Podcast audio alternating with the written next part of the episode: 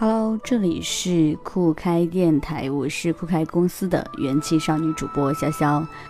今天要给大家分享的是酷开系统正在热播的一部电视剧《香蜜沉沉烬如霜》。《香蜜沉沉烬如霜》在播出前，说实话，有很多人并不看好这一部剧。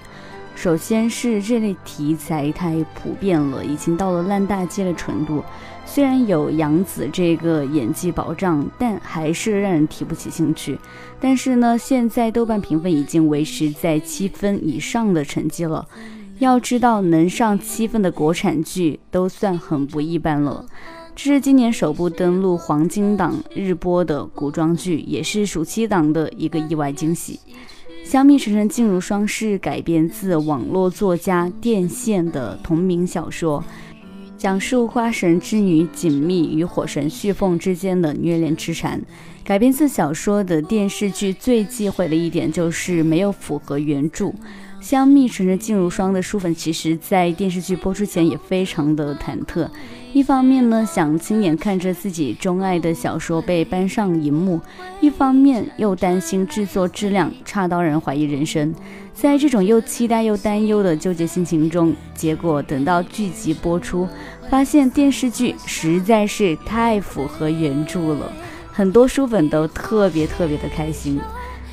电视剧和小说一样，有一颗匪夷所思的葡萄美人，一只烧焦的凤凰男，一条闪亮的美男鱼，外加一粒领衔客串的绝情丹。鲜花神子芬在经历过天帝和水神洛灵的情伤后，心灰意冷，在弥留之际，给刚诞生不久的女儿锦觅喂了陨丹，能够灭情绝爱，并下令万年内。绝不能允许他离开花界半步，只能留在水镜中长大。希望这样可以帮他躲过命中注定的情劫，长大后不必遭受同样的情之苦。女主锦觅继承了母亲花神的倾城之言和父亲水神的迷糊基因，也受允丹影响，迷糊却可爱，简单却直率。自小在水镜中长大，不谙世情，的确可以如他母亲所期望那样，一直做个无忧无虑的逍遥散仙。奈何花神临终前苦苦经营的一切，还是阻挡不了命运齿轮的转动。四千年后，天地之子凤凰浴火涅槃，出现意外，变成一只烧焦的凤凰，昏迷跌落在水镜当中，与法力低下的精灵紧密相遇。在阴差阳错的相救后，旭凤为报恩，带锦觅离开花界，来到天庭。在接下来一百年里，他待在他身边学习法术，期间又遇到了天帝、庶子、润玉，也开始向冥冥之中注定的情节靠近。之前呢，还是平平静静的凤凰和小医仙官，同时喜欢了没心没肺、不知情为何物的葡萄，一下子就变成了尔虞我诈、宫斗的虐情的篇章。一向温润如玉的小鱼仙官，由翩翩少年变成了城府极深、机关算尽的剧情导演。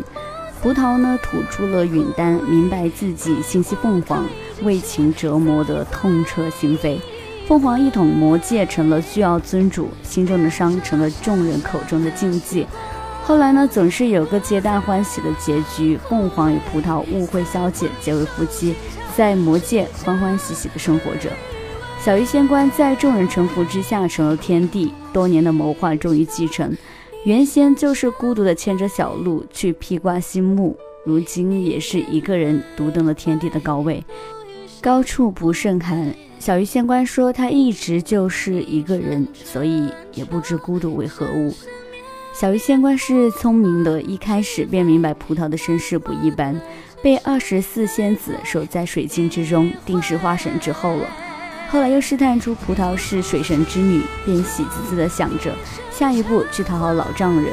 而此时凤凰还傻傻地以为葡萄与自己是亲兄妹，送了凤梨与他，算是断了心中牵挂。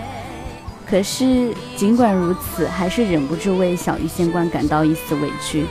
也许一开始是计谋，可是到了后来，到底是计谋还是真爱，亦或是妒忌，恐是他自己也分不清了吧。当他从野兽那里看到未婚妻葡萄与凤凰缠绵的梦境，一向沉稳的他，也忍不住摔碎了杯盏，末了又温柔地提醒葡萄小心不要被割伤。明知自己已经输了，却还是不甘心，更加明确的要得到权利。因为如果断绝了凤凰，那葡萄便只能追随自己了，也只有这样了吧。无妨碍我淡泊，但求爱我长久。归根到底，小鱼仙官也是爱着葡萄的。否则，如何解释万年内仅有的两次露出真身龙尾，都是被葡萄瞧见了？第一次也许是计谋，是巧合，可这第二次明明白白的就是心伤啊！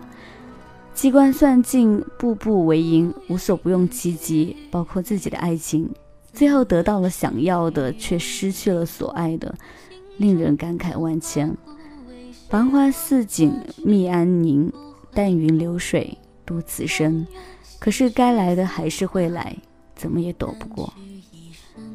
目前呢，这一部电视剧正在酷开系统热播当中。感谢收听今天的酷开电台，我是主播潇潇。喜欢我的朋友，请点击关注并订阅酷开电台，更多精彩影视分享。我们下期节目再见。